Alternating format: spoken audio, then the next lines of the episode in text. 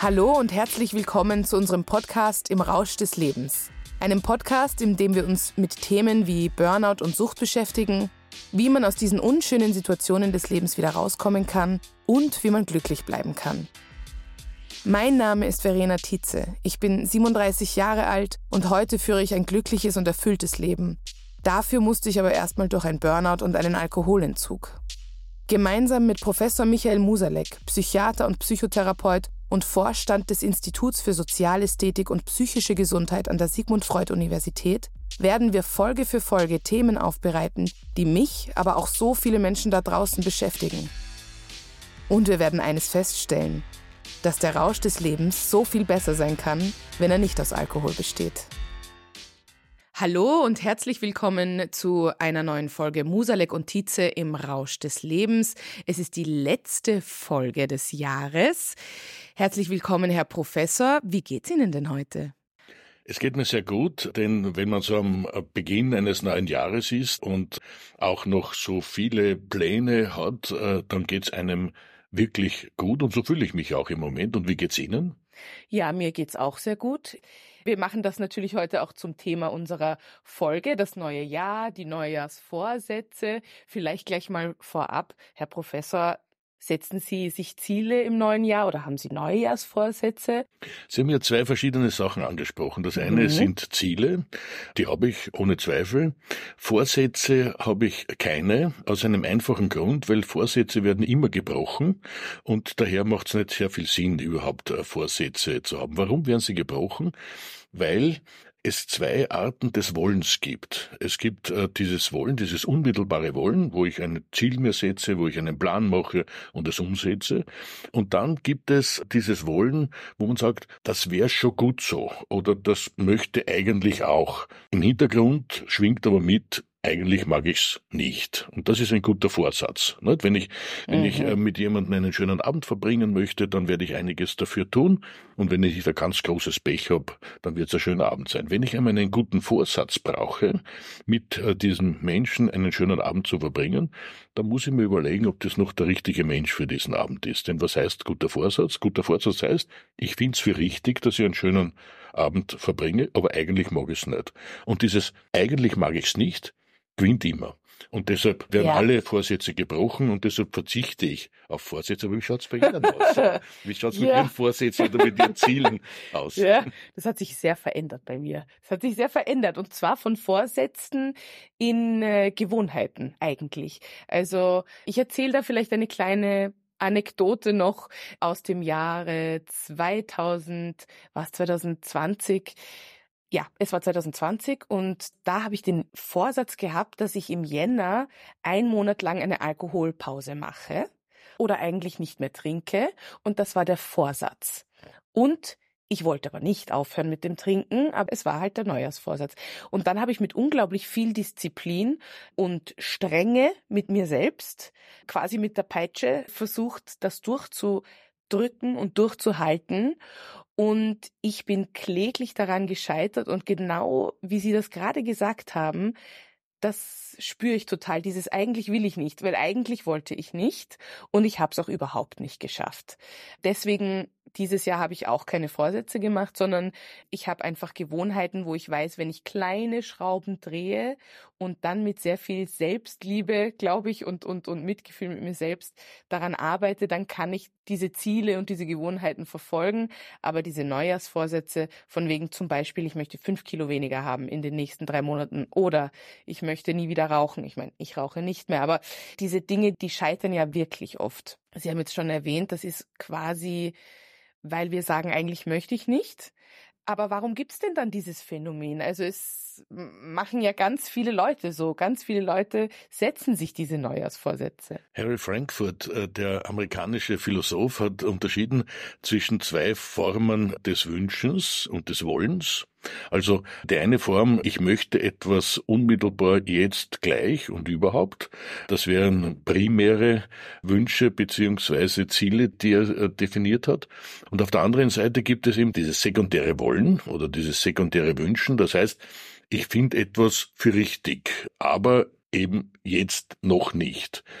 Und damit äh, zeigt er sehr schön, was wir eigentlich tun könnten oder sollten. Es sind diese Vorsätze sind schon nicht so schlecht, wenn wir sie einmal als erstes definieren. Und dann geht es aber darum, diesen Vorsatz zu einem primären Wollen werden zu lassen.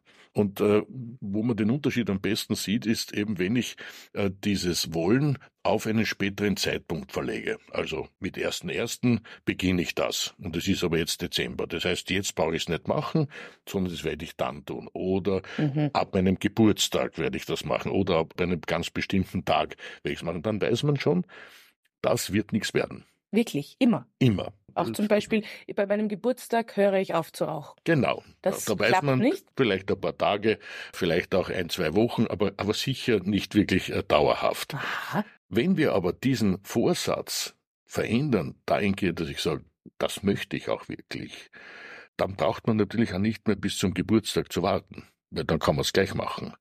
Und daran mhm. sieht man auch sofort, ob es ein Vorsatz ist oder ein wirkliches Wollen. Und dieses Wollen, das hat wirklich eine große Chance, dass es umgesetzt wird. Denn das, was etwas Wunderbares ist am Menschsein, ist, das, was wir wirklich wollen, das können wir auch. Die allermeisten Menschen glauben ja, ich kann das nicht. Aber es geht nicht um das Nicht-Können, sondern letztlich äh, kann man es deshalb nicht, weil man es nicht will. Also, wenn man etwas will, kann man davon ausgehen, dass man es auch kann. Goethe hat gesagt, wir können alles, was wir wollen. Das war vielleicht ein bisschen hochgegriffen, aber ich würde sagen, wir können fast alles, was wir wollen. Mhm. Aber das ist eine ganz spannende Sache, weil äh, gehen wir von diesem Beispiel aus, ich will fünf Kilo weniger haben. Unbedingt. unbedingt will ich das. Es ist Januar, ich habe fünf Kilo zu viel und ich will das unbedingt. Und das passiert ganz vielen dass sie es aber nicht schaffen oder dass sie es nicht umsetzen können, weil dann essen wir halt die Schokolade. Ich rede auch von mir zum Beispiel, ich möchte auch gerne dann meine Schokolade abends essen. Woran liegt das, dass ich etwas, weil das will ich ja unbedingt. Wieso kann ich es dann trotzdem nicht? Also das erste ist einmal, dass es offensichtlich nicht jetzt und gleich ist, nicht? weil sonst würde man gleich hm. etwas tun. Das ist das eine. Das zweite ist allerdings, da kommt noch ein Faktor dazu, und das ist, dass wir gerne etwas wollen, aber das, was wir dafür in Kauf nehmen müssen, nicht wollen. Da liegt, der, der, wenn man so sagen darf, der Hund begraben. Denn es ist so, wenn ich ins Wasser springe, dann muss ich einfach akzeptieren, dass ich nass werde. Und es geht einfach ja. nicht, dass man ins Wasser springt, ohne nass zu werden. Und genau das ist der Punkt. Die meisten wollen etwas, aber sie wollen all das, was damit in Verbindung steht, beziehungsweise was die Grundvoraussetzung ist dafür, nicht. Also sie wollen fünf Kilo abnehmen, aber sie wollen nicht weniger essen. Mhm. Und sie wollen auch nicht auf die Schokolade verzichten und auf Süßigkeiten verzichten. Und dann kann sich's natürlich letztlich nicht ausgehen. Mhm, ja. mhm. Und daran scheitert's auch. Nicht? Das ist äh, das gleiche wie beim Alkohol. Ich möchte die Wirkungen des Alkohols nicht haben. Ich möchte das einfach nicht mehr haben. Aber so hier und da ein Aperitif, warum nicht? Und ein bisschen eine Entspannung dazwischen, warum nicht? Und daran scheitert's. Also, wenn wir etwas wollen, dann heißt dieses Wollen nicht nur theoretisch, sondern wollen im gesamten Maße. Und da gibt es natürlich immer ein paar Dinge, die wir dann einfach in Kauf nehmen müssen, wenn wir das wirklich wollen. Und wenn wir es wirklich wollen, dann nehmen wir es auch in Kauf. Aber das finde ich ist gerade besonders schwierig. Also das ist auch zum Beispiel beim Alkohol so. Langfristig weiß ich ja zum Beispiel, okay, der Alkohol tut mir nicht gut, ich, ich muss eigentlich aufhören und so weiter. Aber kurzfristig möchte ich oder brauche ich den Rausch. Und daran scheitert es doch oft. Also, dass ich diese, auf Englisch nennt man das Instant Gratification. Oder zum Beispiel, ich habe das derzeit, dass ich mir denke, okay, ich sollte vielleicht nicht eine Stunde lang Instagram oder also Social Media scrollen, weil ich weiß, dass das meiner Psyche nicht gut tut. Aber das gibt mir so schnelle, ich glaube, es ist Dopamin oder was auch immer, was man da kriegt. Und diese schnelle Gratification eben, die spüre ich dann und die belohnt mich ja. Also das belohnt mich so schnell, dass es mir schwer fällt, das Langzeitziel zu verfolgen. Haben Sie dafür irgendwie einen Tipp, dass man eben sich wegbewegt von dieser schnellen, kurzfristigen Freude auf die langfristige, weil die ist ja dann die, die mich tatsächlich eigentlich glücklicher oder, oder zufriedener macht, oder? Sie sprechen da etwas ganz Wichtiges an, nämlich, dass wir ohne Befriedigung, ohne Freude, ohne auch, äh, dass wir belohnt werden, nicht leben können. Das ist für den Menschen etwas ganz Wesentliches. Die Frage ist nur, womit ich mich belohne. Und wenn ich natürlich gewöhnt bin, dass die einzige Belohnung Alkohol ist und Alkohol natürlich wirkt unmittelbar und gleich und es kommt, wie Sie richtig sagen, zu einer Dopaminausschüttung, da fühlt man sich etwas wohler, dann mache ich das auch. Aber es gibt eine ganze Fülle anderer Dinge, womit ich mich auch belohnen kann, wo übrigens auch Dopamin ausgeschüttet wird und wo ich auch einen Rauschzustand erleben kann. Übrigens, der Alkoholrausch ist ja letztlich der matteste und auch ähm, schlechteste Rausch, nicht weil ich etwas gegen Alkohol habe, sondern weil Alkohol ein Anästhetikum ist. Mhm. Das heißt, ich spüre es nicht so intensiv. Das heißt, umso größer der Rausch, desto weniger spüre ich davon. Und das ist natürlich ganz kontraproduktiv, wenn ich einen Rausch erleben möchte. Mhm. Wenn ich jetzt im Musikrausch mich befinde, dann wirkt es nicht anästhesierend, sondern dann kann ich das also wirklich auf die Spitze treiben oder in, in einen Bewegungsrausch beim Tanzen zum Beispiel oder für mich beim Skifahren in der Geschwindigkeit. Ne? Das sind schon wunderbare Rauschzustände, die man hier hat, wo man auch natürlich lernen muss, die nicht voll und ganz auszukosten, weil das sonst mit zwei gesunden Beinen halt nicht wirklich ganz gut möglich ist. Mhm. Aber, aber im Prinzip gibt es eine Fülle von Rauschzuständen, äh, die wir erleben können. Und da ist der Alkoholrausch eigentlich, wenn man es vergleicht mit allen anderen Rauschzuständen, oder der Liebesrausch. Ne? Der Liebesrausch, ja, ein wunderbarer Rausch. Wo findet man den so schnell? Naja, Liebesrausch. Und, und hinten nach manchmal ein bisschen kompliziert, ne? keine Frage. ja. aber, aber, es ist schon etwas Wunderbares. Ja. Und, und ich denke, wir müssen dieses Belohnen lernen, aber nicht in diesen eingefahrenen Mustern, trinke den Glasl nach der Arbeit und das ist schon meine Belohnung für den Tag, äh, sondern ich treffe einen netten Menschen oder ich genehmige mir Musik äh, oder mhm. ich schaue mir auch einen schönen Film an, hoffentlich nicht wieder einen, wo nur Alkohol eine Rolle spielt. Ja.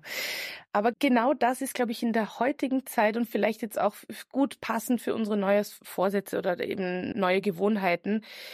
Es gibt momentan oder also auch für mich ganz persönlich, es gibt so viele Dinge, die mir so schnell eben einen Hit geben an Glück, das quasi nicht unbedingt Glück ist. Ich rede jetzt von eben entweder Netflixen die ganze Zeit oder eben am Handy scrollen die ganze Zeit oder bei mir Gott sei Dank nicht mehr Alkohol, aber für mich war es Alkohol. Also ich habe das Gefühl, in unserer schnelllebigen Zeit gibt es so viele Dinge oder auch kaufen, Konsum ganz viel Konsum gibt. Hatten wir jetzt in der Weihnachtszeit, dass wir ganz viel konsumiert haben. Es gibt so viele Dinge, die mir vorkommen, die nicht so gesund sind. Und ich finde den Wechsel hinein in die gesunden Strategien nicht so einfach, weil auch ich versuche jetzt mehr zum Beispiel zu spazieren oder ich mag auch den Musikrausch, aber ich finde gerade die ungesunden Dinge, die holen mich so schnell ein, also die greifen richtig nach mir. Mein Handy zum Beispiel. Die ungesunden Dinge sind natürlich viel leichter verfügbar. Also ja. beim Alkohol ist es so, man macht ein paar Schluck und die Sache ist schon besser. Eben. Ich greife zum Handy, drücke ein bisschen herum und äh, habe schon meine ersten Befriedigungen. Übrigens nicht nur Befriedigungen. Also wenn ich zum Beispiel zum Handy greife, aus irgendeinem Grund, bei mir ist es fast immer unbefriedigend. Aber wahrscheinlich, weil ich nicht so technikaffin bin. Also da ist ja wahrscheinlich ein Generationenproblem. Ja. Also da tue ich mich relativ leicht beim Handy. Also mhm. da, da werde ich nicht so abhängig werden. Aber es gibt ja das Neue selbst, das uns schon faszinieren kann. Also, dass wir als Menschen uns auf etwas Neues einlassen können. Dass wir ein neues Buch äh, zur Hand nehmen, dass wir einen neuen Film äh, uns anschauen, dass wir einen neuen Menschen kennenlernen. Also dieses Neue, dieser Anfang ist ja etwas schon wirklich sehr, sehr glückbringendes. Äh, Hermann Hesse hat das wunderbar gesagt im Glasperlenspiel, wenn er sagt, und jedem Anfang wohnt ein Zauber inne. Mhm der uns hilft zu überleben. So geht's dann weiter. Mhm. Und damit hat er es auf den Punkt gebracht, also dass wir überhaupt etwas neu anfangen können, dass wir draufkommen, das war eigentlich nicht gut, was ich bis jetzt gemacht habe, aber ich kann was Neues anfangen. Das ist etwas Wunderbares und ich glaube, da lassen wir uns viel zu selten drauf ein. Das macht uns natürlich ein bisschen auch Angst, denn Neues und Anfang bedeutet immer auch eine gewisse Unsicherheit. Auf der anderen Seite, das ist genau das, Elixier des Lebens. Und wo wir es am deutlichsten sehen, ist bei Kindern, bei Kleinstkindern. Mhm. Wenn die etwas Neues machen, dann ist das faszinierend. Sie vergessen die ganze Welt um sich herum und das neue Spielzeug oder die neue Bewegung, die sie zusammenbringen oder, oder dass sie etwas Neues in der Natur entdecken. Also das ist letztlich das, was uns am meisten belohnt und deshalb im Neujahr sollten wir uns auf all dieses Neue so richtig einlassen. Mhm. Also glauben Sie, dass es vielleicht in unserer Zeit oft so ist, dass Menschen gerne in ihrer Komfortzone bleiben, weil es halt gemütlich ist quasi. Also es ist ja gemütlich zu Hause am Sofa zu liegen, mit dem Handy in der Hand und zu Netflixen. Und sollten wir vielleicht da aktiv dagegen oder dagegen ist ein schwieriges Wort, aber äh, sollten wir vielleicht aktiv uns rausbewegen und uns dann wirklich auch ein bisschen schubsen aus dieser Komfortzone. Ich meine, gerade im Jänner ist es kalt und finster und wir sitzen zu Hause. ich denke, wir ähm. brauchen beides. Wir brauchen beides. Die Geborgenheit, äh, die Komfortzone, das Gemütliche, dort, wo wir uns in Sicherheit befinden, ist etwas ganz Wesentliches. Wenn wir aber die ganze Zeit in der Komfortzone sind und dauernd immer nur in Sicherheiten sind, dann wird das Leben relativ bald eintönig eintönig und fad, ohne große berauschende Momente. Und dann brauchen wir auch dieses Neue, auf das wir uns einlassen, auch in dem Wissen, da gibt's eine Komfortzone, in die kann ich mich jederzeit auch wieder zurückbegeben. Da habe ich einen Sicherheitsbereich. Mhm. Also ich bin nicht jetzt ausgeliefert äh, all dem Neuen und Unbekannten, aber ich lasse mich auf dieses Neue und Unbekannte ein um dann auch wieder in die Komfortzone zu gehen. Also wir brauchen beides als Menschen. Und äh, wir haben so viele Menschen, die sagen, na, ich bleib, bleib nur in der Komfortzone oder andere, die sagen, es ist furchtbar die Komfortzone, ich, ich gebe sie auf. Nein, als Menschen brauchen wir letztlich beides. Und wenn wir das in einem ausgewogenen Zusammenspiel haben, dann macht das Leben wirklich Freude. Ja, also da, da habe ich eine persönliche Anekdote dazu, vielleicht auch Frage. Ich habe zum Beispiel ein Neujahrsvorsatz ist, dass ich jetzt eben auch auf Dates gehe, zum Beispiel. Und das ist ein ganz lustiges Spiel, weil es ist quasi, ich treffe dann neue Menschen und davor habe ich immer auch ein bisschen Angst und bin auch ein bisschen nervös. Das ist wahrscheinlich ganz normal, oder? Weil ich mich aus meiner Komfortzone heraustraue ich denke mir aber auch, wenn ich nur zu Hause sitze auf meinem Sofa und Netflixe, passiert halt auch gar nichts in meinem Liebesleben, oder? Also muss ich mich quasi daran gewöhnen, dass ich auch immer wieder diese Angst und Nervosität spüre, weil ich ja den Drang habe, mich auf was Neues einzulassen. Das Neue macht uns natürlich Angst und versetzt uns auch in, in Spannung. Das ist der negative Teil. Auf der anderen Seite gibt's auch eine ganze Reihe von Erwartungen, die damit verbunden sind und Vorfreuden, die damit verbunden sind. Und da denke ich, gibt's beim Dating äh, heute ein ganz großes Problem, dass die meisten ja deshalb daten, um dann den Märchenprinzen oder die Märchenprinzessin äh, kennenzulernen ja. oder zu treffen. Endlich ist es dann soweit.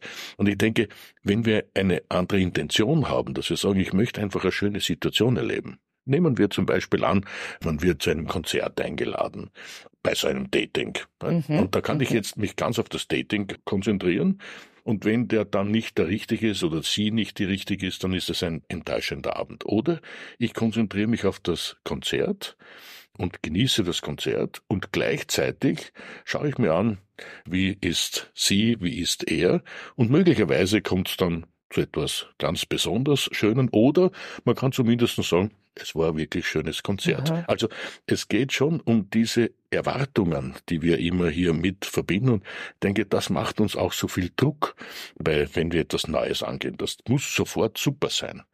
Möglicherweise ist nur ein mhm. Teil davon ja. äh, super mhm. und schön mhm. und äh, dass es überhaupt etwas Neues ist, ist schon etwas Besonderes. Man war dann im Konzert und hat einen neuen Menschen kennengelernt.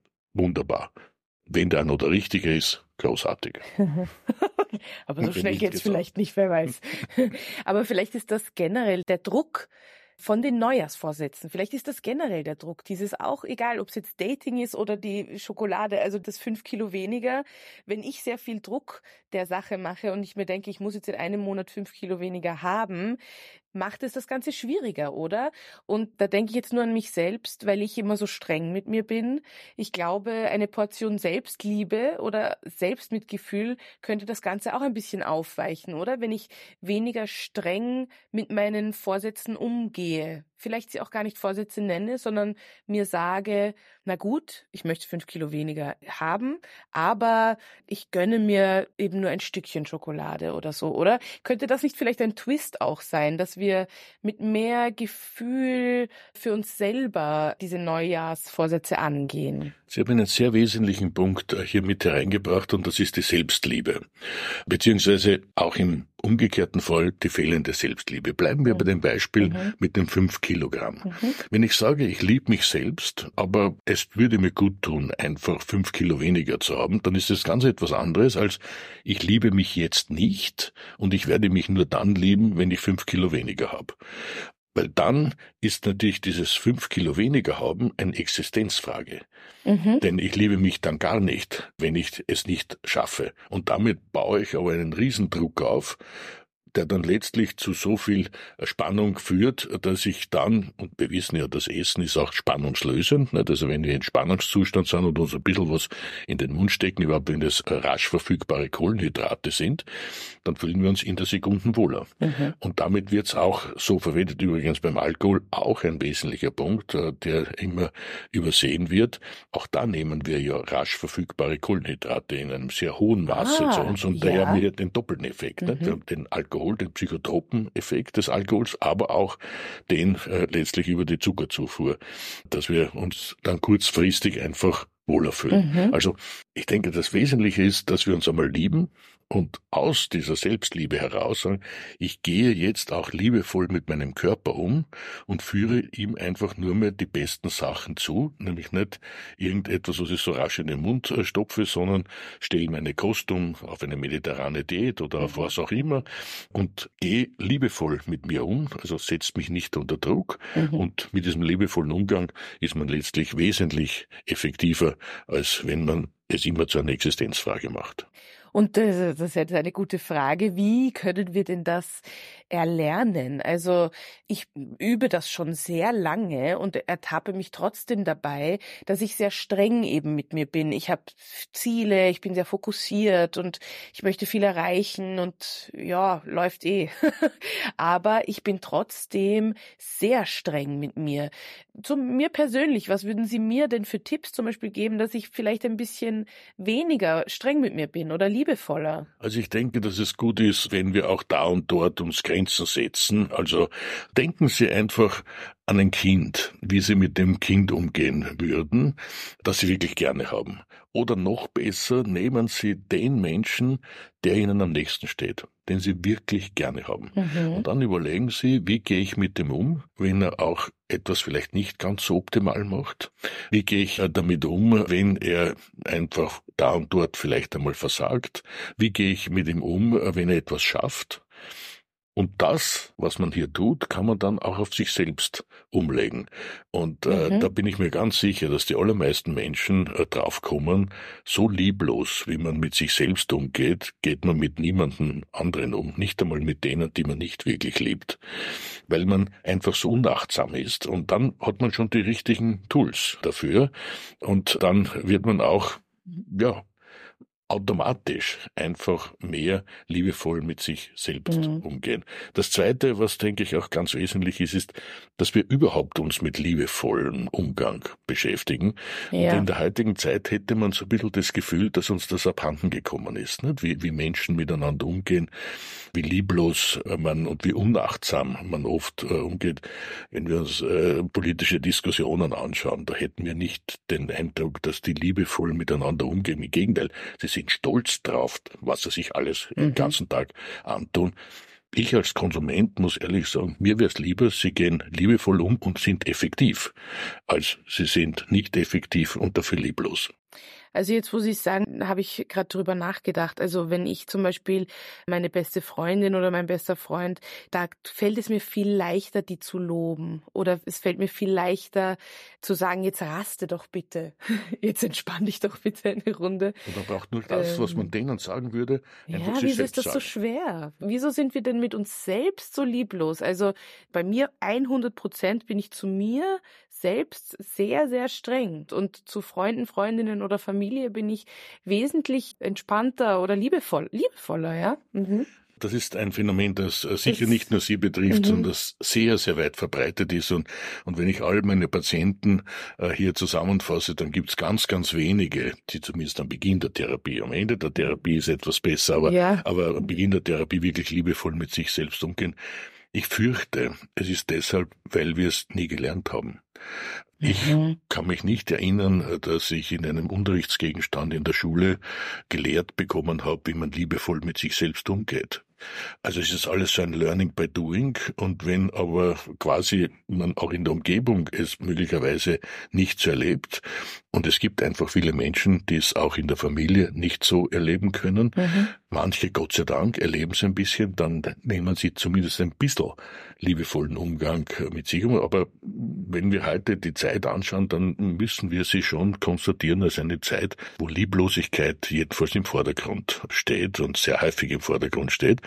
Und so gehen wir halt dann auch mit uns selber um. Wir kommen gar mhm. nicht auf die Idee, liebevoll umzugehen. Und ich darf Ihnen aus meiner Praxis sagen, dass wenn ich dieses Thema anspreche, dann ist es oft wirklich völliges Unverständnis am Beginn, so worüber ich überhaupt rede, dass man zu sich selbst liebevoll ist. Ja. Da kommt sofort auch der Egoismus mit herein, mhm. da kommt dann sofort herein, dass man eigentlich nur selbstverliebt ist, also Narzissmus herein, als die großen Gegner davon.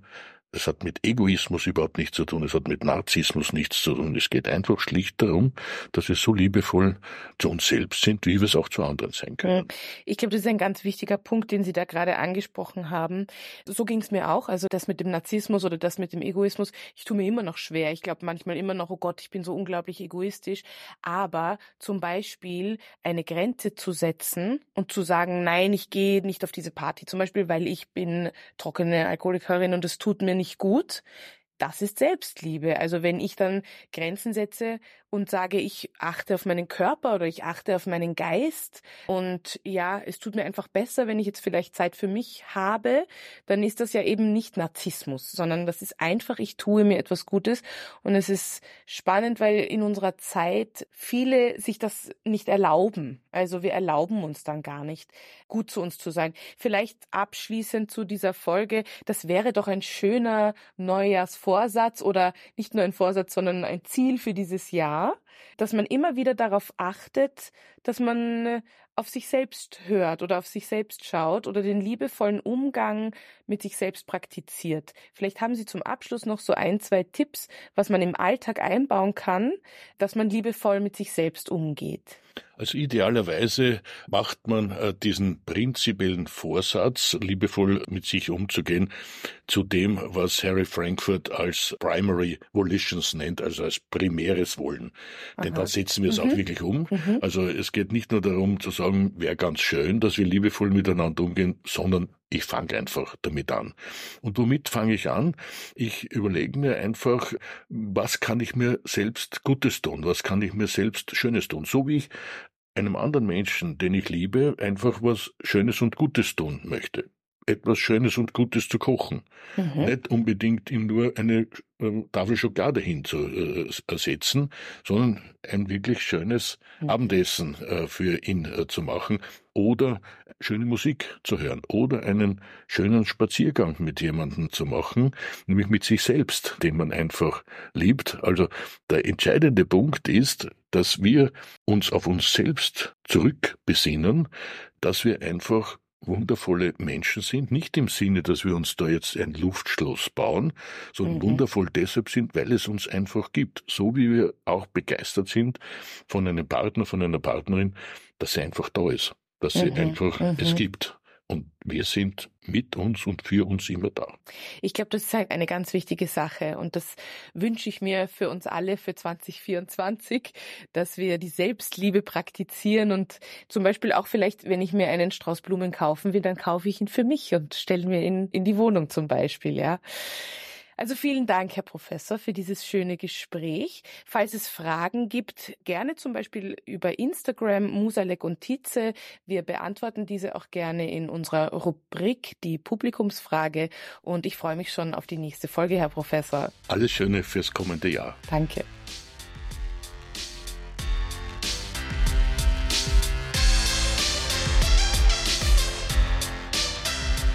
Musalek und Tietze im Rausch des Lebens ist eine Produktion von Happy House Media.